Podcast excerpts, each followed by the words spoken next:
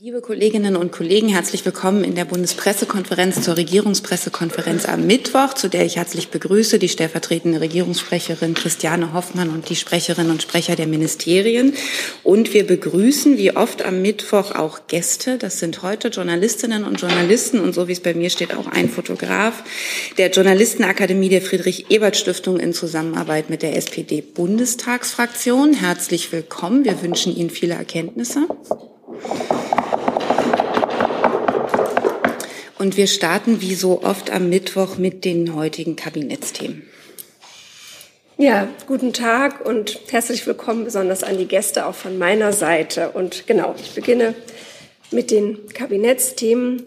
Die Bundesregierung hat heute den Entwurf des Finanzkriminalitätsbekämpfungsgesetzes beschlossen, das der Schaffung eines neuen Bundesamtes zur Bekämpfung von Finanzkriminalität BBF dient. Eine schlagkräftige Bekämpfung von Finanzkriminalität, insbesondere von Geldwäsche sowie eine effektive Sanktionsdurchsetzung haben für die Bundesregierung höchste Priorität. Das neue Gesetzespaket setzt mehrere Anliegen des Koalitionsvertrags um und dient zugleich der Umsetzung der Empfehlungen aus der Deutschlandprüfung der Financial Action Task Force, kurz FATF. Das Paket zielt auf eine grundlegende Neuordnung der Strukturen und Befugnisse bei der Bekämpfung von Finanzkriminalität in Deutschland. Strukturen und Institutionen werden besser aufgestellt und zugleich auch Methodik und Instrumente verbessert. Finanzermittlungen sollen in Zukunft konsequent nach dem Follow the Money Ansatz verfolgt werden. Dabei sollen datenbasierte Ansätze und digitale Technik eingesetzt und laufend weiterentwickelt werden, um zielgerichtet gegen kriminelle und sanktionierte Personen vorzugehen. Die drei Säulen der Geldwäschebekämpfung, Analyse, Ermittlung und Aufsicht werden unter einem Dach gebündelt. Unter dem Dach des BBF wird ein Ermittlungszentrum Geldwäsche eingerichtet. Hier sollen bedeutsame Fälle internationaler Geldwäsche mit Deutschlandbezug effektiver verfolgt werden können. Zudem werden die Zentralstelle für Finanztransaktionsuntersuchungen FIU und die Zentralstelle für Sanktionsdurchsetzung ZFS Mitte 2025 ins Bundesamt zur Finanzkriminalitätsbekämpfung überführt. Es wird eine Zentralstelle für Geldwäscheaufsicht geschaffen, die einheitliche Leitlinien entwickeln soll. Dadurch wird ein koordiniertes Vorgehen der Aufsichtsbehörden im gesamten Nichtfinanzsektor sichergestellt.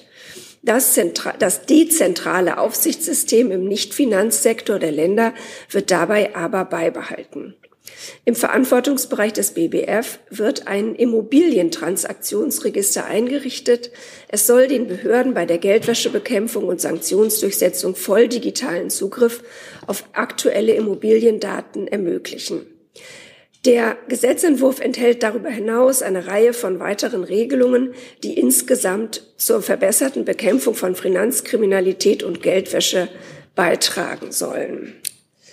Soweit von mir dazu. Dann zum zweiten O-Top. Im Rahmen des dritten Entlastungspakets hat die Bundesregierung die Umsatzsteuer auf Gaslieferungen und Fernwärme zeitlich befristet von 19 Prozent auf 7 Prozent gesenkt. So konnten zusätzliche Belastungen für Bürgerinnen und Bürger wirksam abgefedert werden. Mittlerweile sind die Gaspreise wieder deutlich gesunken, schneller als es im Jahr 2022 anzunehmen war. Eine Situation wie im letzten Jahr an den Gasmärkten ist derzeit nicht zu erwarten. Deshalb ist es nicht mehr erforderlich, den ermäßigten Steuersatz über den 31. Dezember 2023 hinaus fortzuführen. Die notwendige Gesetzesänderung für das vorzeitige Auslaufen hat die Bundesregierung heute auf den Weg gebracht. Die entsprechende Regelung soll in das Wachstumschancengesetz aufgenommen werden, das derzeit parlamentarisch beraten wird. Soweit zu diesem Punkt. Und dann schließlich geht es um die Änderung straßenverkehrsrechtlicher Vorschriften. Die Bundesregierung will erreichen, dass die Ziele des Klima- und Umweltschutzes, der Gesundheit und der städtebaulichen Entwicklung im Verkehrsrecht stärker zur Geltung kommen.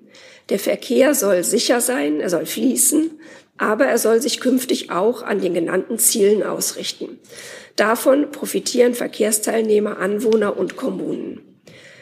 Die Bundesregierung hat deswegen heute eine Verordnung zur Änderung straßenverkehrsrechtlicher Vorschriften zur Kenntnis genommen.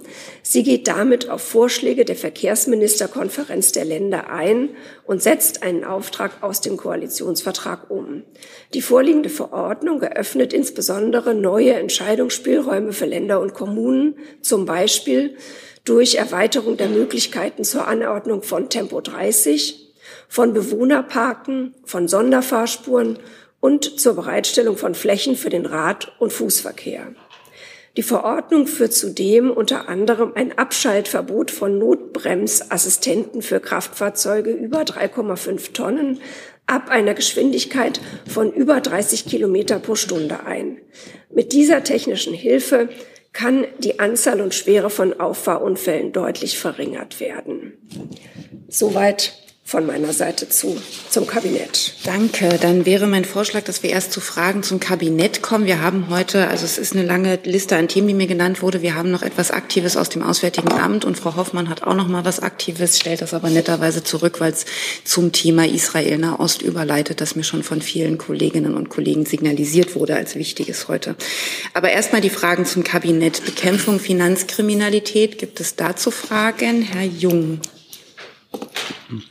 Frau Hoffmann, die Zahl hatten Sie jetzt nicht genannt, aber wie viel Geld wird denn pro Jahr in Deutschland gewaschen nach Stand oder nach Kenntnis der Bundesregierung? Da müsste ich an das zuständige Ressort abgeben, bitte. Vielen Dank, Herr Jung. Äh, diese Frage war hier, glaube ich, schon mehrmals Thema. Ähm, wir haben es hier, ähm, wie Sie wissen, äh, mit äh, einem Phänomen äh, zu tun, das sich äh, dem, äh, das sich im Verborgenen abspielt und deshalb ähm, kann man hier nur auf die ähm, äh, bekannten Studien verweisen. Da, kann ich ja die mal zitieren. Also Deutschland gilt ja als Geldwäscheparadies äh, in Europa und es zirkulieren die Zahlen von 100 Milliarden Euro pro Jahr. Also gehen Sie von diesen Größenordnungen auch aus? Nochmal, wir reden hier von einem Dunkelfeld.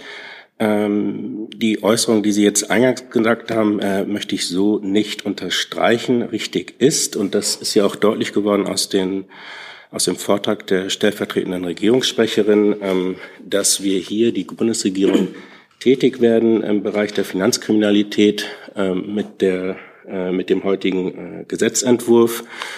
Ähm, und Darüber hinaus kann ich jetzt zu konkreten äh, Zahlen, wie gesagt, mich hier nicht äußern. Herr Jessen? Ich nehme an, Sie kennen die Kritik ähm, aus Justizkreisen, dass äh, auch die Novellierung äh, des Geldwäschegesetzes nicht verhindert, dass bei der Zwangsversteigerung von Immobilien ähm, Geld gewaschen werden kann, einfach weil die Gerichte, die dafür zuständig sind, nur sehr eingeschränkt ähm, verpflichtet sind, Geldwäscheverdacht zu melden. Gibt es hier also ein Hintertürchen? Ist Ihnen die Problematik bewusst?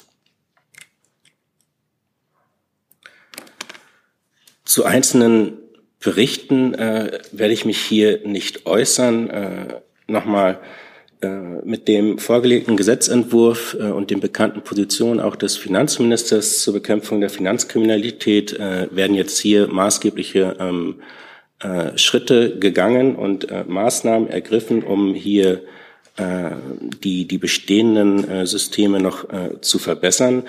Äh, und den Aspekt, den Sie jetzt äh, beschreiben, ähm, das würde sich ja einfügen in äh, Aspekte rund um Immobilien, wo es ja auch hier Maßnahmen gibt im aktuellen Gesetzentwurf. Ja, äh, vielleicht, weiß nicht, ob ein anderes Ressort dann dazu sagen kann oder ob Sie nachliefern können. Äh, das handelt sich nicht um einzelne Gerichte, sondern um eine systematische Problematik. Es wurden ja extra Notare ähm, aufgenommen in die rechtliche Vorschrift, dass sie nun auch schon bei Geldwäsche Verdacht Meldung machen müssen. Das gilt aber für die Gerichte nicht. Die hohe Zahl der Zwangsversteigerungen läuft Herr aber Jessen, nicht über Herr notarielle Jessen, kommt da noch eine. Frage? Ja, das ist. Ähm, ich möchte gerne wissen, ob, ob Ihnen dieser konkrete Sachverhalt, der nicht Einzelgericht, sondern systemisch ist, bekannt ist und ob Sie gegebenenfalls da dann nachliefern können. Nochmal Ihre, Ihre Einschätzung, äh, ob das jetzt äh, systemisch ist oder nicht, kann ich von hier aus äh, nicht, ähm, nicht beurteilen.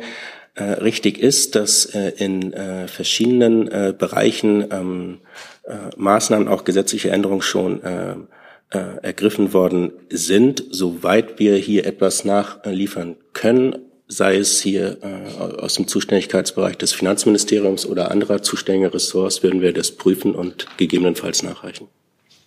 Ich schaue es nochmal der Vollständigkeit halber, aber ich glaube, ein, ah doch, das Justizministerium kann ergänzen. Also äh, soweit ich das zuordnen kann, handelt es, handelt es sich schon um den Bereich der Geldwäscheprävention. Insofern äh, könnte ich mir vorstellen, dass das Finanzministerium vielleicht noch was sagen kann. Ich werde mich aber gerne auch bei den Kollegen erkundigen, ob wir was ergänzen können. Gibt es weitere Fragen zu diesem Thema? Das sehe ich nicht. Hier ist Tyler, hier kommt die Werbung. Für uns selbst. Kommerzfreier Journalismus seit 2013 nur möglich durch deine Unterstützung. Schau in die Infos wie. Das andere Thema Umsatzsteuer Gas, gibt es dazu Fragen? Herr Wackett. Ähm, ja, in dem Zusammenhang einmal können Sie eine Summe nennen, eigentlich, was das jetzt den Staat gekostet hat? Ähm, also dieser, diese gesenkte Umsatzsteuer und zum Zweiten die Energiepreisbremsen. Wurde da im Kabinett auch was zu beschlossen? Also zum ersten Teil der Frage, Sie fragen nach dem, was eingespart wird auf diese Weise oder Sie fragen danach, was es gekostet hat. Das ja, eingespart für die Bürger, gekostet für den Steuerzahler, wenn man die Steuer gesenkt hat. Also die Zahl, die ich hier habe, ist, dass die Umsatzsteuermehreinnahmen für 2024 insgesamt auf knapp zweieinhalb Milliarden Euro geschätzt werden. Dann war noch die zweite was, Frage. Genau, was war, der, was war die zweite Frage? Energiepreisbremsen, ob die ähm, ja über das Jahresende fortlaufen. Anderes Phänomen, ja, die laufen über das Jahresende fort. Und das hat das Kabinett auch beschlossen, ja? Naja, nein, da bedarf es ja keiner Änderung. Okay. Ja, das, also ähm, im, Aber im Falle des, der, der ähm, ja, das, genau, da, da, das war nicht Thema, ja könnte dazu sonst auch. Äh, ja, gerne. Ich, ich könnte dazu sonst auch ergänzen, ähm, weil es gibt mir die Gelegenheit, weil Meldungen liefen, die, glaube ich, nicht, nicht, nicht ganz korrekt waren an dieser Stelle. Ähm, das Kabinett hat nicht über die Verlängerung der Energie- und Gaspreisbremsen beschlossen, denn es war ja die Formulierungshilfe zur angesprochenen ähm, Steuerregelung im Kabinett. Aber die Regierung, das hatten wir ja auch schon vielfach ähm, deutlich gemacht, ähm, ist sich einig, dass wir eine Verlängerung dieser Strom- und Gaspreisbremsen anstreben als Vorsorgemechanismus, als Versicherung ähm, für den kommenden Winter. Dazu brauchen wir aber auch ähm, das, die, die beihilferechtlichen Genehmigungen in Brüssel und sind deswegen im Austausch mit der Europäischen Kommission. Aber nur noch mal zur Klarstellung, dass es dazu heute keinen Kabinettbeschluss gab, weil es dazu Meldungen gab, die anderweitig lauteten. Dann hat Herr Hönig noch eine Frage dazu. Ja, Frau Baron, direkt dazu zur EU-Kommission. Äh, bis wann erwarten Sie denn da eine Entscheidung, weil ja die Energiewirtschaft darauf hinweist, man brauche da möglichst schnell ähm, quasi Klarheit äh, wegen technischer Anpassung möglichst bald, also bis äh, Ende Oktober war, glaube ich, die Aussage. Das kann ich so konkret nicht beantworten. Wir sind da in intensiven Gesprächen. Ich erinnere noch mal daran, dass der Bundeswirtschaftsminister bereits im Juli äh, dieses Jahres darauf hingewiesen hat, dass wir uns dafür einsetzen, diese Verlängerung als reine Vorsorge, als reine ähm, Versicherung gegen steigende Preise nochmal zu beschließen. Aber wie gesagt, es sind laufende Verhandlungen und Gespräche. Weitere Fragen zu diesem Thema sehe ich nicht. Beim Thema Straßenverkehrsrechtliche Vorschriften gibt es da Fragen. Das sehe ich nicht. Dann hat als nächstes Herr Wagner mit einem neuen Thema das Wort. Ja, sehr gerne. Ich habe eine Stellungnahme zu den festgestellten Schäden an der Gaspipeline Baltic Connector und dem Unterwasserkommunikationskabel zwischen Finnland und Estland. Die Bundesregierung sichert Finnland und Estland nach den Berichten über den Schäden die volle Unterstützung und Solidarität zu. Jetzt ist eine gründliche Untersuchung notwendig, wer für diese Schäden verantwortlich ist. Die Ermittlungen der zuständigen Behörden dort laufen ja. Innerhalb der NATO stehen wir natürlich im engen Austausch zu den Vorfällen von Sonntag. Generalsekretär Stoltenberg hat ja auch deutlich gemacht, dass wir als Allianz selbstverständlich bereitstehen, die Bündnispartner Estland und Finnland zu unterstützen. Zusammen mit unseren EU- und NATO-Partnern arbeiten wir daran, den Schutz der kritischen unterseeischen Infrastruktur zu sichern und zu verstärken. Gibt es dazu Fragen? Das sehe ich nicht. Dann nochmal erneut Frau Hoffmann. Ja, nur noch einmal kurz zu einem Termin, den ich hier am Freitag angekündigt hatte und äh, den wir gestern absagen mussten. Verschiebung oder besser gesagt verschieben mussten. Verschiebung des vierten Treffens der Allianz für Transformation. Da, wir hatten Sie dazu ja bereits gestern Abend äh, informiert, nur noch mal zur Klärung. Das für heute angekündigte vierte Spitzentreffen der Allianz für Transformation muss aufgrund der Gedenkveranstaltung im Deutschen Bundestag für die Opfer des Angriffs auf Israel verschoben werden. Einen neuen Termin werden wir rechtzeitig bekannt geben. Gibt es direkt dazu eine Nachfrage zu diesem Termin? Ansonsten nehme ich das jetzt mal als Überleitung zum Thema Israel. Da hatten wir schon eine Reihe von, von Kolleginnen und Kollegen signalisiert, dass sie dazu fragen wollen. Und der erste war Herr Wackett. Ja, vielleicht können Sie was sagen zu dem Thema ähm, Evakuierung. Gibt es da neuere Erkenntnisse, wie viele Menschen jetzt ausgeflogen sind und auch zum Thema Geiseln, also deutsche Geiseln, was Sie jetzt darüber wissen? Aber ich fange vielleicht mal an mit den äh, mit unserer Unterstützung bei der Ausreise von ausreisewilligen ähm, Deutschen. Sie haben ja sicher gesehen, dass wir da gestern Abend zu kommuniziert haben, dass jetzt am Donnerstag und Freitag auf Bitte des Auswärtigen Amtes die Lufthansa Sonderflüge durchführen wird. Ähm, es gibt weiter darüber hinaus auch andere äh, kommerzielle ähm, Angebote, die man weiterhin nutzen kann. Wir rufen weiterhin unsere Staatsangehörigen auf, sich auf die sogenannte Krisenvorsorgeliste Elefant einzutragen. Da sind nach, wenn ich den aktuellen Stand jetzt richtig im Kopf habe, im Moment 5000 äh, Menschen eingetragen, was natürlich vielleicht das nochmal zur Erläuterung nicht gleichzusetzen ist mit ähm, diese 5000 wollen auch alle ausreisen. Ähm, man kann sich dann natürlich auch eintragen, einfach um sozusagen seine Daten zu hinterlegen und in, äh, im Notfall dann ansprechbar zu sein. Ähm, es gibt auch weiterhin Ausreisewege über die äh, Landgrenzen. Heute Morgen gerade ein äh, von uns organisierter Buskonvoi aus drei Bussen, glaube ich, mit ungefähr 100 Personen nach Jordanien ähm, von Tel Aviv aus. Also wir sind da ähm, an diesem Thema dran, informieren kontinuierlich über unsere Kanäle, so wie ich es ja hier am Montag auch schon dargestellt habe. Nochmal, achso, Sie hatten mich gefragt nach den Zahlen, zu wie viele schon ausgereist sind. Das können wir einfach nicht gesichert sagen, weil sich natürlich ähm, äh, die Menschen dann nicht unbedingt bei uns nochmal melden. Deshalb auch nochmal mein dringender Appell, wenn sie eingetragen sind auf der Liste Elefant, sich dann bei erfolgreicher Ausreise auch dort wieder auszutragen. Das hilft uns dann natürlich ähm, bei der Konsolidierung der Zahlen. Zu den, ähm, zu den Geiseln, die Sie mich äh, sich gefragt haben, würde ich Sie auf meine Einlassung von äh, Montag verweisen. Da habe ich keinen neuen Stand hier mitzuteilen. Also auch nichts zu Zahlen. Um es vielleicht thematisch zu ordnen, würde ich gerne erstmal bei diesem Aspekt bleiben. Evakuierungen, Herr Hönig, bei Ihnen war das auch zu diesem Thema. Herr Hönig, dann Herr Grimm. Herr Wagner, vielleicht können Sie noch mal ein bisschen konkretisieren, wann geht der erste Flug los aus ähm, Tel Aviv, nämlich an, wo landet der und ähm, inwieweit müssen dann Menschen, die den Flug nutzen, müssen die das selber zahlen oder wie ist da das Prozedere?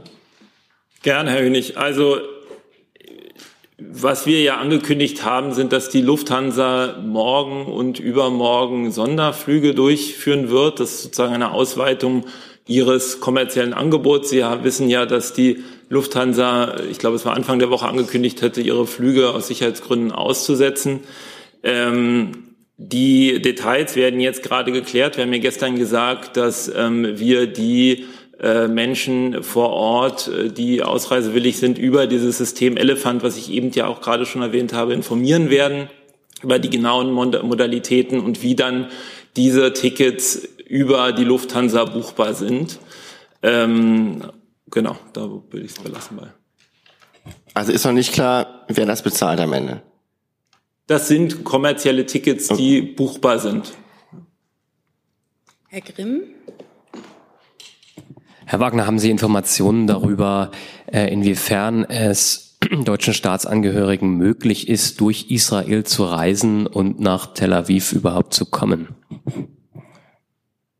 Also wir verfolgen die Lage vor Ort natürlich sehr genau. Unsere Botschaft tut es. Meines Wissens ist es möglich, aber es gilt natürlich da wie immer der absolut äh, vorderste Aufruf, den an, sozusagen den Anweisungen der lokalen Behörden da äh, Folge zu leisten und darauf zu achten, was da an Sicherheitshinweisen äh, gegeben wird. Gibt es zu genau diesem Aspekt, Herr Schmidt-Denker? Ja, Frage auch nochmal, äh, mit welcher Zahl an Ausreisewilligen rechnen Sie? Sie haben gesagt, 5000 sind auf der Liste. Sie wissen natürlich nicht genau, wie viele von denen wirklich tatsächlich ausreisen wollen. Gut, ist dann die Frage vielleicht auch schon beantwortet. Aber die Frage wäre, ähm, wie viel könnte man denn pro Tag rausholen mit den jetzt bestehenden Kapazitäten für morgen und übermorgen? Wenn alle sich melden, wird das, glaube ich, nicht ausreichen. Und zweite Frage, der Flughafen Ben Gurion, der ja den Haupttransport da äh, in Israel macht oder übernimmt, ist ja immer wieder geschlossen. Wie, inwieweit könnte sich das auswirken auf mögliche Rückflüge, Evakuierungsflüge und gibt es Ausweichflughäfen, mögliche Militärflughäfen oder Lufthansa fliegt ja wahrscheinlich nur Ben Gurion an. Haben Sie da irgendwelche Erkenntnisse? Also ähm, die Details zu den Lufthansa-Flügen, äh, über die informieren wir äh, jetzt sehr zeitnah dann, wenn sie dann geklärt sind. Ähm, vor allen Dingen erstmal natürlich die Personen, die dafür in Frage kommen über das System Elephant. Sie haben es angesprochen, das ist sozusagen in solchen Situationen natürlich immer die Schwierigkeit, mit der wir konfrontiert sind. Wir können sozusagen uns die Zahlen angucken, derer, die in Elefant registriert sind. Ich habe ja schon gesagt, das ist dann auch sozusagen eine Indikation vielleicht der Menschen, die ähm, äh, ausreisen wollen, aber es ist noch keine gesicherte Ansage, ich möchte ausreisen. Ich habe ja hier auch schon am Montag davon berichtet, dass wir es in Israel mit einer großen Anzahl deutscher Staatsangehöriger haben, vieler Doppelstaater. Und wir haben es natürlich im Moment auch, wir haben jetzt über die Lage noch gar nicht gesprochen, natürlich mit einer Lage zu tun, die sich fortentwickelt. Es ist eine Ausnahmesituation. Ähm, äh, sozusagen klar ist doch, dass sich auch mit Fortschreibung einer, einer, einer, einer, einer Lage sich dann auch nochmal bei den einzelnen Menschen ähm, sozusagen die, die, die, die Entscheidung vielleicht verändert, bleibe ich jetzt hier oder möchte ich ausreisen. Also lange Rede, kurzer Sinn. Wir, wir können jetzt dieses Angebot machen für diese Lufthansa-Sonderflüge. Es gibt die kommerziellen Flüge, die weiterhin gehen. Vorgestern sind 100 Flüge aus Ben Gurion meines Wissens abgegangen. Gestern auch noch mal in derselben Größenordnung. Natürlich ist das auch einer Lageentwicklung unter unter, unterzogen. Es gibt den Weg über Land. Ähm, so probieren wir die ganze Zeit kontinuierlich darüber zu informieren, welche Möglichkeiten es zu einer Ausreise aus Israel gibt, sofern man diese denn wünscht.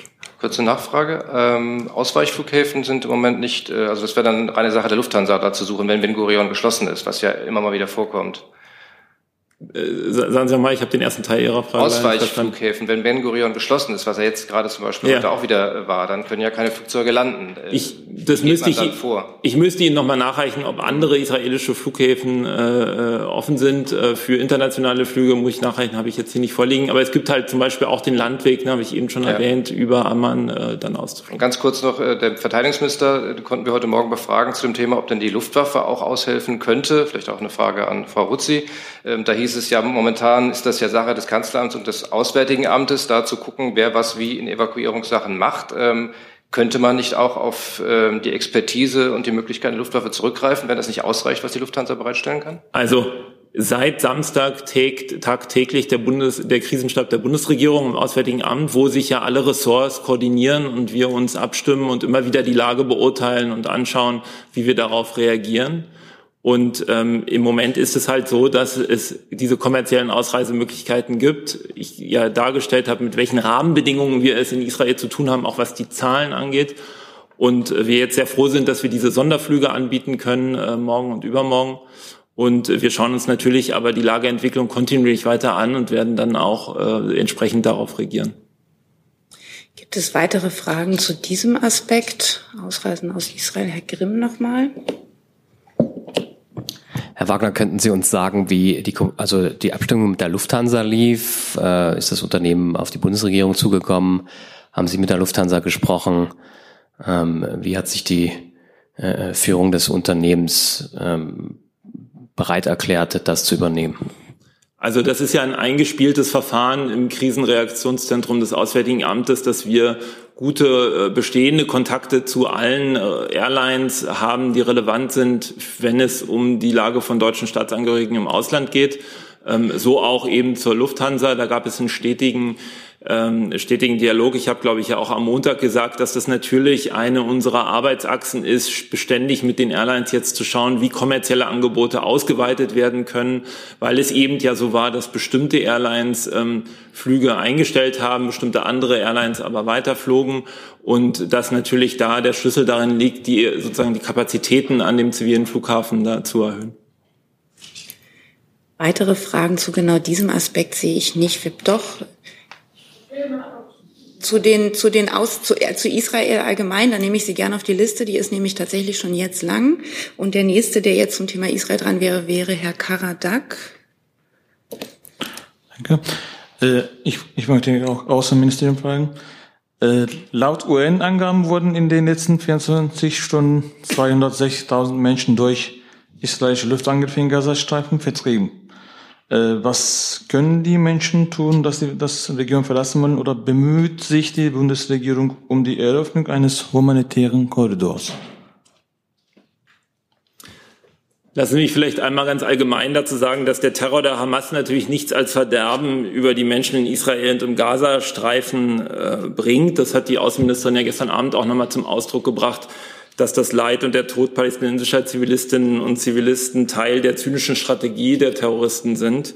Ähm, und besonders perfide ist natürlich dabei, dass sich Hamas, äh, besonders ja im Gazastreifen, hinter der Zivilbevölkerung äh, versteckt. Natürlich ist es auch in dieser absoluten Ausnahmesituation so, dass der Schutz der Zivilbevölkerung geboten ist. Da darf das Drehbuch des Terrorismus nicht, nicht aufgehen.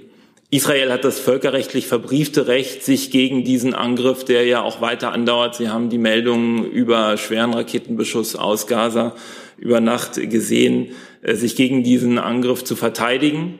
Ähm, das gilt natürlich äh, noch mal umso mehr, als dass dieser Angriff andauert.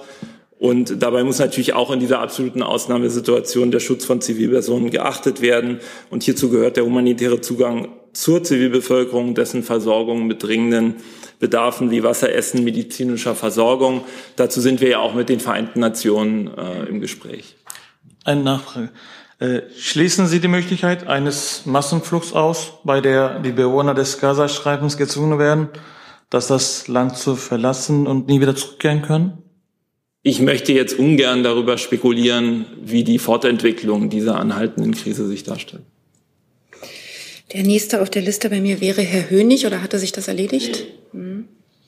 Ja, zum Thema, ähm, zum Thema Israel, Israel, Frau Hoffmann, morgen trifft der Kanzler mit dem Emir von Katar zusammen. Katar ähm, soll oder spielt da ja eine Vermittlerrolle. Also vielleicht können Sie uns da mal ein bisschen Aufschluss geben, äh, was da Gesprächsinhalte sind und äh, ob es da dezidiert um das Thema Vermittlung geht. Ja, vielen Dank. Ähm, das ist ja hier mehrfach schon Thema gewesen, dieser Besuch des Emirs von Katar, dieser Arbeitsbesuch, der morgen stattfinden wird. Und äh, selbstverständlich wird es da auch um die aktuelle Lage in der Region äh, gehen, die uns ja sehr besorgt. Und aber im Einzelnen will ich jetzt da nicht auf bestimmte Fragen oder bestimmte Themen eingehen. Aber klar ist, dass äh, Katar da auch ein wichtiger Ansprechpartner ist für uns in der Region. Herr Tufik Nia hat die nächste mhm. Frage. Anknüpfen auf die Aussagen von Frau Hoffmann, Herr Wagner. Die Bundesaußenministerin hat sich gestern heute sehr scharf Katar kritisiert in zwei Interviews mit dem ARD-Tagesthema im Heute-Journal. Äh, jetzt im Vorfeld der Reise des katarischen Emirs, der ja heute anscheinend hier ankommt. Äh, was bezweckt dieser Kritik? Man, Deutschland braucht ja Katar, gerade was die Freilassung der, der Geiseln angeht und auch äh, die Kontakte, die Sie eben mit Hamas haben. Wieso zu dem Zeitpunkt und wieso so scharf?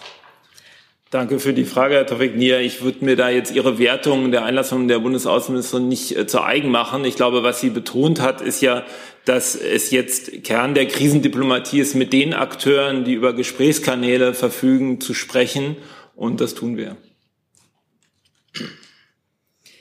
Der nächste auf der Liste ist Herr Warwick.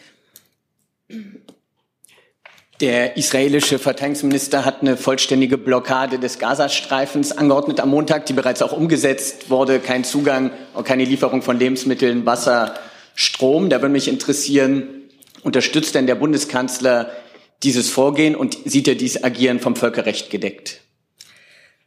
Für den Bundeskanzler steht im Vordergrund die Solidarität mit Israel. Das hat er ja auch selbst äh, so ausgedrückt. Und es ist ganz klar, dass Israel das völkerrechtlich verbriefte Recht hat, sich gegen diese Angriffe der Hamas zu verteidigen. Einzelne Maßnahmen würde ich jetzt da nicht bewerten wollen in diesem Zusammenhang. Gut, es sind jetzt keine einzelnen Maßnahmen, also sowohl Borrell als Außenbeauftragter der EU als auch der UN-Menschenrechtsbeauftragte Türk haben gesagt, das ist ein eindeutiger Verstoß gegen Völkerrecht. Teilt der Bundeskanzler, teilt die Außenministerin diese Einschätzung, dass diese Komplettblockade des Gazastreifens Völkerrecht bricht, ja oder nein? Wie gesagt, für uns steht in diesem Moment, in dem Israel von der Hamas auf diese brutale Weise angegriffen wurde, die Solidarität mit Israel im Vordergrund. Und wir betonen, dass Israel das Recht hat, gegen diesen Angriff vorzugehen und sich zu verteidigen. Und ähm, wie die Außenministerin dazu steht, ja, hat Herr Wagner ja im Grunde eben schon auch gesagt. Dann hat Herr Jung die nächste Frage.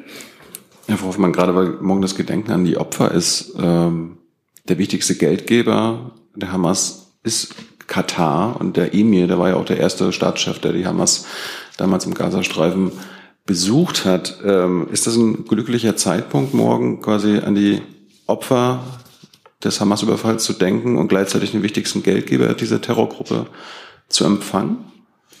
Wie eben schon gesagt, ist Katar für uns ein wichtiger Gesprächspartner, gerade in dieser Zeit. Äh, der Besuch war aber ja auch schon länger geplant, ist jetzt also nicht eine unmittelbare Folge dieses Konflikts. Und dazu, was die Themen sein werden oder können, da morgen hat sich ja auch der Kollege Hebestreit schon eingelassen, hier am Montag. Dann vielleicht Herr Wagner, Lernfrage, können Sie uns mal sagen, welche Erkenntnisse Sie über die Connections zwischen Hamas und Katar haben? Irre ich mich da, dass äh, äh, Katar der wichtigste Geldgeber, der wichtigste Unterstützer der Hamas ist?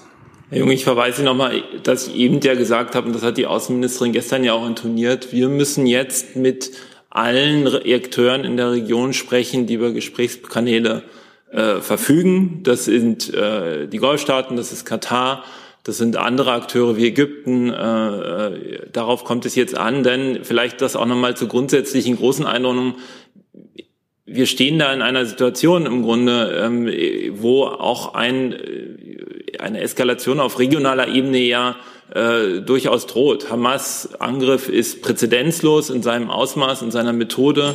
Und ähm, es gilt jetzt alles daran zu tun, zu verhindern und da die richtigen Botschaften zu senden. Und da ist jedes, äh, ist jedes Gespräch äh, wichtig und richtig.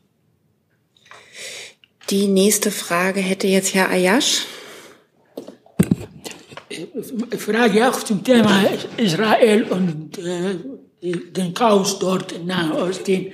Also das, äh, die Flugzeugträger, ja, Herr Ayash, Herr Ayash, nach... Äh, passen Sie mal nicht so aufs Mikro. Wir verstehen Sie besser, wenn Sie reinsprechen. Nicht so rauf, also wenn Sie rauf, wenn Sie raufgreifen, dann macht das ähm, äh, Störgeräusche. Ich möchte auch meine Stimme hören. Ja, wir hören Ihre Stimme nicht, wenn Sie auf das Mikrofon draufpassen, wollte ich damit sagen. Also, also nochmal eine Frage. Ich kann auch nicht. Äh, der US-Flugzeugträger äh, Gerald Ford, die sind auf dem Weg zum äh, Mittelmeer. Wussten Sie, ob die, äh, die Amerikaner wollen Kassel bombardieren, obwohl die Amerikaner, die haben tausende Stützpunkte, militärische Stützpunkte in Syrien. Danke. Also der, wie Sie wissen, ähm, gab es ja ähm, während der deutsch-französischen Kabinettsklausur ein Telefonat des Bundeskanzlers auch mit dem US-Präsidenten, mit äh, gemeinsam mit Macron, mit Frau Meloni und anderen. Und ähm, ich kann aber, das heißt einfach, das zeigt, dass wir in einem sehr engen Austausch sind mit äh, den Amerikanern darüber, wie jetzt vorgegangen wird. Aber über Einzelheiten von Überlegungen oder Plänen, Maßnahmen kann ich jetzt hier nichts sagen. Dem kann ich nur hinzufügen, dass auch die Außenministerin natürlich in sehr enger Abstimmung mit ihrem amerikanischen Amtskollegen ist. Und ich glaube, wir sind uns da äh, sehr, sehr einig in den Botschaften, die es jetzt zu senden gilt, nämlich ähm, äh, an die Adresse der Akteure in der Region äh, nicht zusätzliches Öl ins Feuer zu gießen.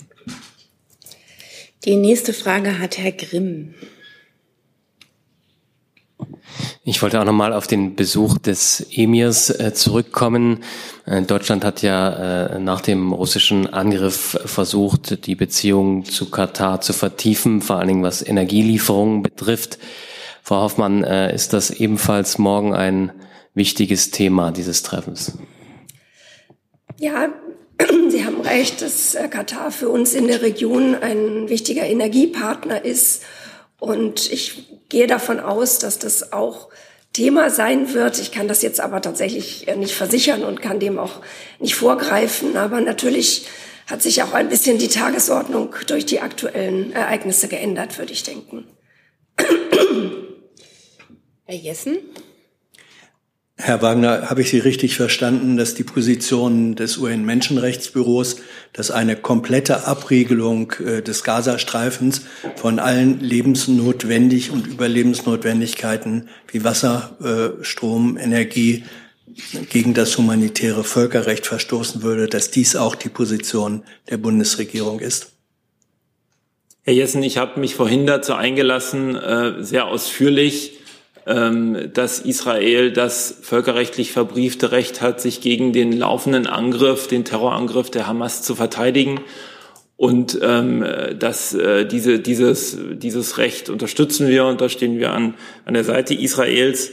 Und ähm, ich habe ja aber auch ausgeführt, dass ähm, dieser Angriff andauert und dass ähm, natürlich auch in dieser absoluten Ausnahmesituation der Schutz der Zivilbevölkerung ähm, ein, ein, ein Gebot des humanitären Völkerrechts ist. Sie kennen aber, oder wir kennen alle die Äußerungen des israelischen Verteidigungsministers von vorgestern, der genau das angekündigt hat, eine komplette Abregelung des Gazastreifens. Ähm, und ich möchte einfach nur wissen, diese Ankündigung ist nach Auffassung des UN-Menschenrechtsbüros völkerrechtswidrig, beziehungsweise die Umsetzung. Ist das die Position der Bundesregierung? Und was werden Sie dafür tun, dass kein solches völkerrechtswidriges Abriegeln stattfindet. Diese Frage ist jetzt hier jetzt zum vierten Mal, glaube ich, gestellt worden und äh, wir werden sie jetzt auch beim vierten Mal nicht anders beantworten als damit, dass für uns jetzt äh, in diesem Moment, da Israel auf diese brutale Weise angegriffen wurde, die Solidarität mit Israel im Vordergrund steht und dass Israel das Recht hat, sich zu verteidigen. Herr Tofik Nia ist der Nächste auf der Liste. Herr Wagner, ich versuche es nochmal, zum fünften Mal. Ähm, stehen die militärischen Aktionen Israels im Einklang mit internationalem Völkerrecht? Humanitäres Völkerrecht. Ganz einfach. Ja oder nein? Herr Tufignia, Israel hat das völkerrechtlich verbriefte Recht, sich gegen diesen massiven Terrorangriff der Hamas zu verteidigen. Das heißt, es ist im Einklang, ja? Das ist Ihre Wertung. Ich habe das gesagt, was ich gesagt habe. Und ich beantworte die Frage so, wie ich sie beantworte. Auf der Liste der nächste ist Herr Wackett. Ja, wenn Sie jetzt so betonen, dass das jetzt ähm, im Vordergrund steht, die Solidarität mit Israel und dem Recht zur Verteidigung, wie passt das zusammen, wenn ich da richtig informiert bin, dass am Montagabend eine Abstimmung im UN-Menschenrechtsrat gab? Auf Initiative offenkundig des pakistanischen Vertreters, ähm, wo es ausschließlich um die Opfer Israels gab, äh, ging. Und ähm, in der Rede des Vertreters auch klar, klar gemacht wurde, deutlich gemacht wurde von pakistanischer Seite, ähm, dass sozusagen Israel diesen Konflikt geschürt habe. Vielen Dank, Herr Berg, dass Sie mir Deutschland diese, hat ja an dieser Schweigeminute teilgenommen. Dass Sie mir die Frage stellen, weil das gibt mir jetzt nochmal die Gelegenheit, das vielleicht etwas äh, ausführlicher einzuordnen. Lassen Sie mich vielleicht einmal damit beginnen. Und das wurde ja auch sehr klar aus den Einlassungen, die wir jetzt äh, in den letzten Minuten hier gemacht haben. Die Haltung der Bundesregierung zu den Terrorangriffen der Hamas gegen Israel ist ganz klar. Wir stehen unverbrüchlich solidarisch an der Seite unserer israelischen Freunde. Deshalb hat Deutschland übrigens gestern im oder vorgestern war es, sehen Sie es mir nach, im UN-Menschenrechtsrat und im parallel dazu tagenden Exekutivkomitee des UN-Flüchtlingskommissariats in enger Kooperation mit der israelischen Botschafterin in Genf eine Schweigeminute für die Opfer des Terrorangriffs der Hamas in Israel und Gaza durchgesetzt. Äh, und an dieser hat in letzter hat, hat auch äh, unsere Botschafterin äh, teilgenommen. Es gab darüber hinaus weitere Schweigeminuten in, äh, im Menschenrechtsrat für die zivilen Opfer in den palästinensischen Gebieten und anderswo sowie für die Leidtragenden des Erdbebens in Afghanistan. Und diese wurden auf Arbeitsebene wahrgenommen. Neben unserer Vertreterin erhoben sich dort auch weitere anwesende westliche Staatenvertreter, unter anderem die von Frankreich, den USA und der EU. Dass wir diesen zivilen Opfern gedacht haben, bedeutet natürlich keinesfalls, dass wir die problematischen, äh, das problematische Statement des pakistanischen Vertreters inhaltlich mittragen. Und ich will Ihnen vielleicht auch noch mal einmal sagen, dass die israelische Botschafterin in Genf der deutschen Botschafterin dort ja gestern explizit auf der Plattform X für ihr Engagement gedankt hat. Das war jetzt nicht direkt die Antwort auf meine Frage, ähm, denn ähm, es ging ja darum, dass äh, in dieser Gedenkminute ja äh, die verbunden war mit anti-israelischen Kommentaren und ähm, auch ähm, mit sozusagen der Schuldzuweisung an Israel. Und daran hat auch Deutschland teilgenommen. Ich habe deutlich gesagt, dass unsere Teilnehmer an dieser Sitzung des, äh, des Menschenrechtsrates nicht, dass ausdrücklich keine zur Eigenmachung des Statements des pakistanischen Vertreters ist. Aber wie kann man an einer Schweigeminute teilnehmen, die vorher eingeleitet wird von diesen Kommentaren. Das verstehe ich da nicht. Ich habe ja auch dargelegt, dass es eine Schweigeminute war, die für die zivilen Opfer in den palästinensischen Gebieten und anderswo angekündigt war, sowie für die Leidtragenden des Erdbebens in Afghanistan. Wenn Sie sich vielleicht auch das Video, was da auf Social Media kursiert, nochmal genau anschauen, wird das auch klar. Und ich habe ja auch deutlich gesagt, dass sich unsere Vertreterin erhoben hat, wie dort auch andere westliche Staatenvertreter, unter anderem USA, Frankreich, die EU, und dass dieses Teilnahme an dieser Sitzung keinesfalls eine zur Eigenmachung des pakistanischen Statements ist. Ich habe ja gerade ausgeführt, und da kann ich Sie auch einladen, auf die Plattform X zu schauen, dass wir in Genf vor Ort in sehr, sehr enger Abstimmung mit der israelischen Botschaft standen. Dort gestern in Genf, oder vorgestern war es, ähm, Schweigeminuten für ähm, äh, Israel und gegen den Terrorangriff der Hamas durchgesetzt und durchgeführt haben. Und dafür hat sich die israelische Botschaft bei uns auch öffentlich bedankt. Ich weise nochmal auf unser Commitment hin. Zwei Fragen oder eine Frage und eine Nachfrage. Und mit einem Blick auf die Uhr sage ich auch, dass ich jetzt willens bin, dass wir das auch so einhalten. Auf der Liste zu diesem Thema habe ich noch Herrn Jung, Frau Färber und Herrn Warwick, wenn noch jemand eine Frage zum Thema und Herrn Hönig. Und ich würde dann gerne ähm, das Thema wechseln, damit wir die Chance haben, vielleicht wenigstens ein, zwei andere Themen heute noch zu behandeln, die mir angezeigt wurden. Wir haben nämlich eine Anschlussveranstaltung. Herr Jung. Ich probiere es auch nochmal, Frau Hoffmann. Wer völkerrechtliche Rechte hat, hat er auch Pflichten? Könnten Sie mal ein bisschen erklären, was Sie mit dieser Frage meinen? Sie betonen ja zu Recht das völkerrechtliche äh, Verteidigungsrecht Israels gegenüber diesem äh, Hamas-Terror. Aber wer, es gibt im Völkerrecht ja auch Pflichten, sich zum Beispiel an das humanitäre Völkerrecht und äh, den Schutz der Zivilbevölkerung zu halten. Darauf zielten ja die Fragen hin. Darum die Frage, wer völkerrechtliche Rechte hat, muss ja auch sagen, dass es völkerrechtliche Pflichten gibt, oder? Ja, jetzt verstehe ich, dass das der Versuch ist, zum sechsten Mal dieselbe Frage zu stellen. Nee, Sie weichen ja aus und äh, meiden die Antwort darauf. Darum. Für uns ist es entscheidend, jetzt im Moment erst einmal auf, in, der, in der Solidarität mit Israel die Hauptbotschaft zu senden. Das, das, ist, das ist das, was für uns jetzt im Moment wichtig ist. Sie wissen ja, dass im Moment zur Stunde jetzt auch eine Gedenkstunde im Bundestag stattfindet äh, für die Opfer dieses Angriffs der Hamas auf Israel. Morgen wird der Bundeskanzler eine Regierungserklärung dazu abgeben zu diesem Thema. Ähm, und das Entscheidende ist, das hat er gesagt, das haben wir jetzt hier immer wieder gesagt, dass Israel das Recht hat, sich gegen diesen Angriff zu verteidigen. Und dass wir jetzt sozusagen einzelne Maßnahmen die Israel ergreift, jetzt hier von diesem Ort aus nicht beurteilen. Frau Färber? Ja, eine Frage. Nee, nee, nehmen Sie mal bitte das Mikro vor sich.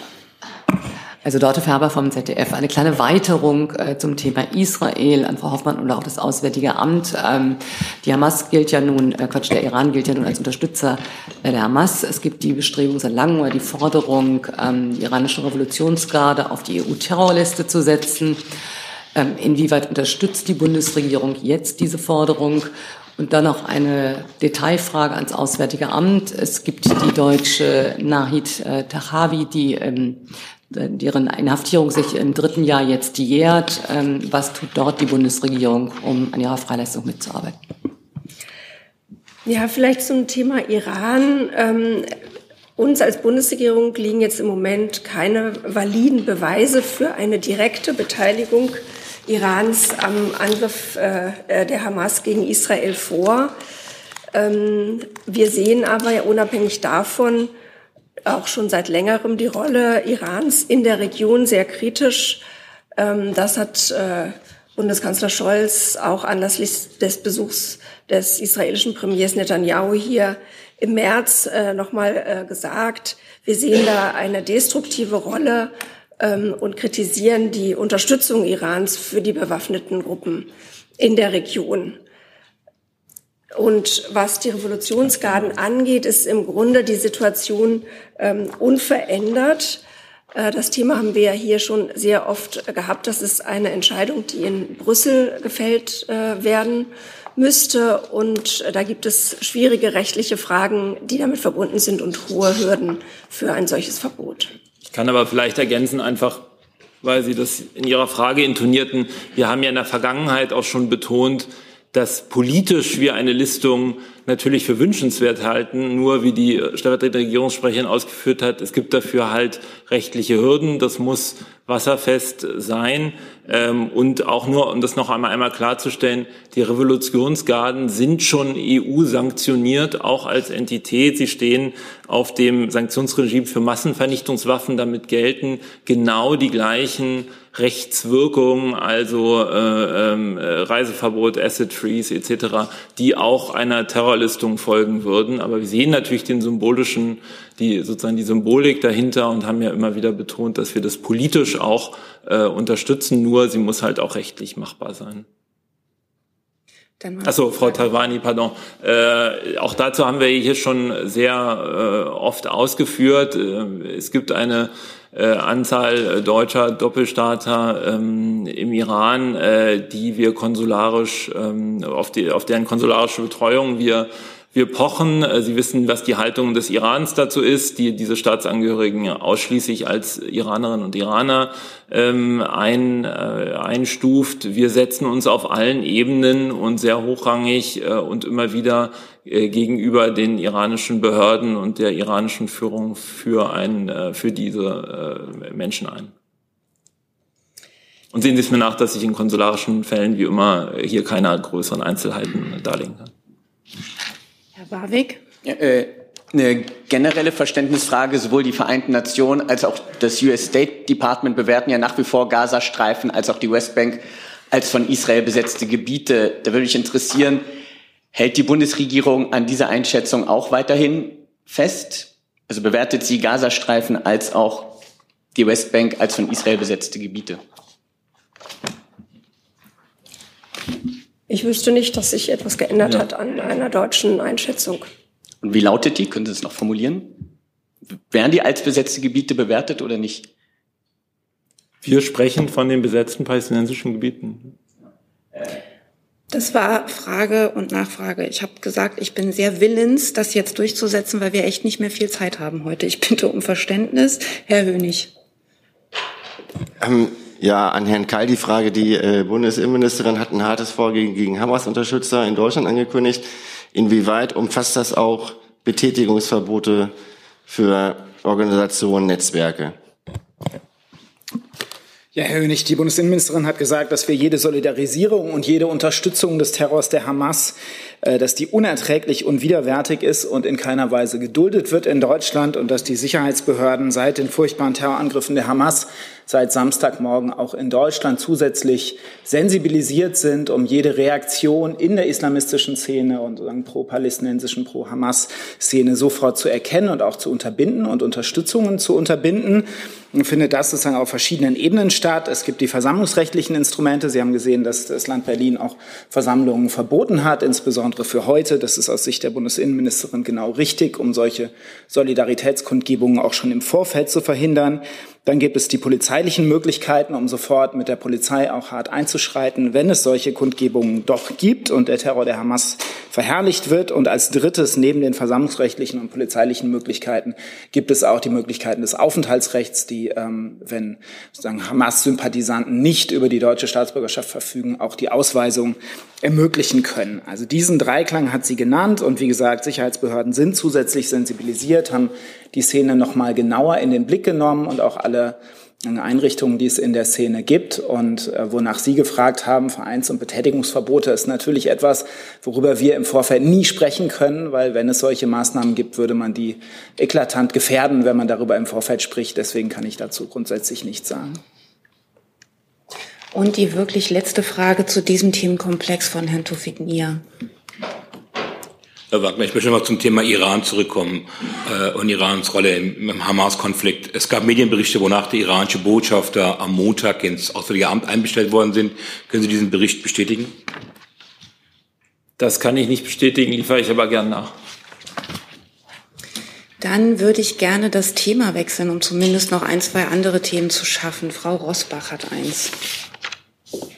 Ähm, die Antidiskriminierungsbeauftragte der Regierung hat äh, angekündigt, dass ähm, sie sich von der Plattform X, früher Twitter, verabschieden wird und hatte angeregt, dass auch andere staatliche Stellen darüber nachdenken sollten, ob es der richtige Ort sei angesichts von Desinformation und zum Teil antisemitischer und sonstiger Hetze. Gibt es in den Ministerien oder seitens äh, des Kanzleramtes Überlegungen, sich von dieser Plattform zurückzuziehen, beziehungsweise wie gedenkt man damit jetzt weiter umzugehen? Ja, der Stand ist im Grunde äh, unverändert, nämlich dass wir die Plattform X sowie auch insgesamt äh, die Plattformen, die sozialen Medien ähm, immer wieder sehr genau in den Blick nehmen und überprüfen, ob wir das weiterhin für einen guten äh, Kanal, einen guten Kommunikationskanal für die Bundesregierung oder für das Bundeskanzleramt und den Bundeskanzler halten. Ähm, das ist ja eine Abwägung, die da jeweils getroffen werden muss. Und bisher sind wir der Meinung, äh, dass wir festhalten an der Kommunikation über die Plattform X. Das Schreiben von Frau Attermann ist natürlich bei uns eingegangen und wir nehmen das auch sehr ernst, ähm, würden jetzt aber öffentlich hier nicht im Einzelnen zu dem, was sie dort äh, geschrieben hat, Stellung nehmen, sondern wir werden das äh, Gespräch mit ihr suchen. Ähm, Nachfrage gibt es in Ministerien, die schon einen Komplettumzug auf andere Plattformen planen oder zumindest andere Plattformen verstärkt in den Blick nehmen? Möchte jemand was sagen? Das Prinzip, deshalb müsste. Wenn jemand was sagen soll, sollte er es aufzeigen, dass ich ein Mikro freischalten kann. Wir hatten uns ja hier jetzt glaube ich, am letzten Freitag zu Blue Sky geäußert, dass einzelne Ministerien da Accounts haben. Äh, Dasselbe gilt ja für Mastodon. Äh, aber genau, mehr kann ich dazu jetzt im Moment nicht sagen. Hey Leute, der heutige Supporter dieser Sendung ist ihr alle. Und ihr alle seid die beste Unterstützung für unabhängigen, kommerzfreien Politikjournalismus auf dem Publikumsmarkt. Und darum bin ich ein Fan davon. Also Fan von euch. Macht weiter so. Per PayPal oder Überweisung. Danke dafür und jetzt geht's weiter. Zu dem Thema, Herr Jung? Der EU-Kommissar Breton hat ja auch zu X gesagt äh, und auch veröffentlicht, dass äh, die Kommission Hinweise darauf hat, dass die Plattform genutzt wird, um illegale Inhalte und Desinformation in der EU zu verbreiten, insbesondere nach dem Terror der Hamas. Hat die Bundesregierung diese Information? Oder diese Erkenntnis? Also wir haben natürlich äh, den Brief von Herrn Breton haben wir und für den gilt im Grunde das Gleiche für das, äh, was ich äh, zu Frau Attermann gesagt habe. Fordert denn die Bundesregierung Herrn Musk, der der alleinige ähm, Chef von X ist, auf, diese Desinformationen und Propaganda zu, ver, also zu löschen? Wir, und sich auch an EU-Recht zu halten? Wir fordern jeden dazu auf, sich an EU-Recht zu halten und ähm, wir äh, nehmen insbesondere die Vorwürfe, die gegen äh, Herrn Musk gerichtet wurden, was Antisemitismus äh, an, betrifft, sehr ernst und, äh, und äh, halten Antisemitismus für komplett inakzeptabel. Und was den Kampf von gegen Desinformation, den, die wir auch als ein wirklich ernsthaftes Problem und eine Gefahr letztlich für einen demokratischen Meinungsbildungsprozess ansehen, so ist das Teil unserer Abwägungen auch, was äh, unsere Präsenz auf dem Kanal X angeht. Vielleicht muss man da ein bisschen trennen zwischen kommunizieren wir über X oder kommunizieren wir, über welche sozialen Medien kommunizieren wir als Bundesregierung und was tut die Bundesregierung im Kampf gegen Desinformation. Da gibt es ja, eine, darauf haben Sie, glaube ich, auch äh, Bezug genommen, ähm, eine relativ weitreichende Gesetzgebung der EU, die auch Desinformation einschränken soll und die Plattformen verpflichten, Desinformation ähm, in ihren Algorithmen nicht zu bevorteilen, sondern im Gegenteil herunter zu ranken. Und da sind wir natürlich auch im Austausch dazu. Mhm. Ähm, Bundesdigitalminister Wissing hat sich in diesem Zusammenhang heute gegenüber dpa wie folgt geäußert. Der Terror gegen Israel und jüdisches Leben findet auch im Netz statt. Wir sehen eine Zunahme antisemitischer, volksverhetzender Posts. Die Plattformbetreiber haben eine besondere Verantwortung, Menschen vor dieser Gewalt zu schützen. Für Terroristen und ihre Anhänger darf es auch im Netz null Toleranz geben. Ich appelliere an Elon Musk und alle Plattformbetreiber, löschen Sie Accounts, die Terror verherrlichen, zur Vernichtung Israels aufrufen und Gewalt gegen Juden schüren. Stoppen Sie das Verbreiten barbarischer Videos und hetzerischer Falschinformationen. Es ist nicht nur eine gesetzliche Pflicht nach dem DSA, sondern auch eine ethische Verantwortung. Wir dürfen Terroristen und Antisemiten nirgends eine Plattform bieten, weder im Netz noch auf unseren Straßen. Nochmal Herr Jung dazu. Achso. Mikro. Herr Pauli, gibt es dann irgendeine rechtliche Handhabe jetzt der Bundesregierung oder deutscher Gesetze, äh, wenn das Herr Musk und die Plattform X nicht tut? Das, was Sie fordern? Also was, was können Sie dann machen, wenn das nicht passiert? Weil das passiert ja offenkundig nicht. Hier in dem konkreten Fall liegt die Aus Aufsicht bei der Europäischen Union. Hier gilt der DSA. Die Kommission ist zuständig.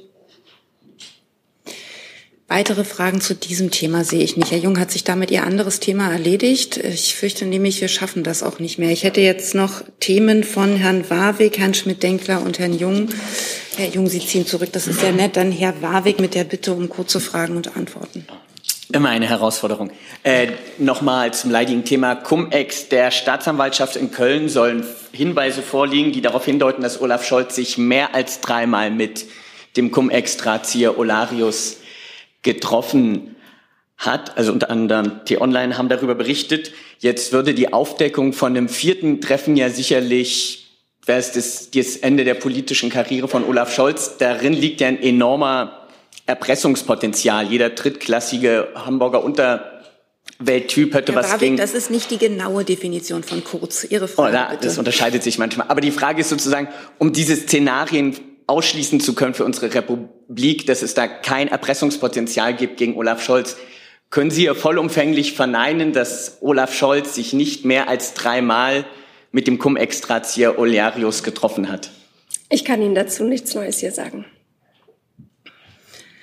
Weite, weitere Fragen zu diesem Antwort immerhin.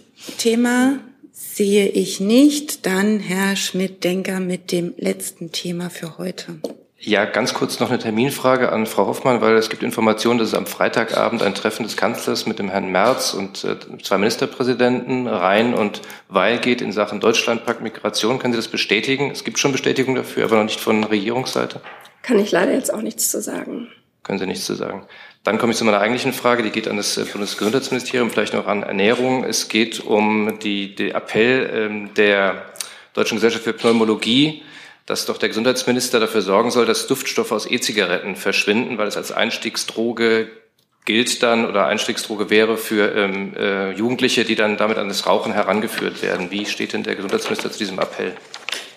Ja, vielen Dank. Ich kann vielleicht erstmal grundsätzlich ein bisschen was zum Thema Tabakprävention sagen und dann würde ich gerne an das äh, BMEL verweisen. Ähm, wir nehmen natürlich die Entwicklung beim Tabakkonsum ähm, sehr ernst und mit Sorge wahr, besonders, dass der äh, Tabakkonsum bei jungen Menschen zuletzt gestiegen ist, wie unter anderem die DEBRA-Studie im vergangenen Jahr gezeigt hat, erfüllt uns mit Sorge. Ähm, deshalb klären wir über das BZGA auch äh, über Risiken in äh, Form von Kampagnen, die sich insbesondere an Kinder und Jugendliche richten, auf. Und was jetzt speziell die Frage für den regulatorischen Eingriff bei Inhaltsstoffen anbelangt, da würde ich gerne an das BML verweisen. Ich muss Ihnen sagen, ich muss es nachreichen. Dazu kann ich Ihnen im Detail nichts sagen. Gut, danke. Weitere Fragen dazu sehe ich nicht. Dann sind wir für heute am Ende der Veranstaltung.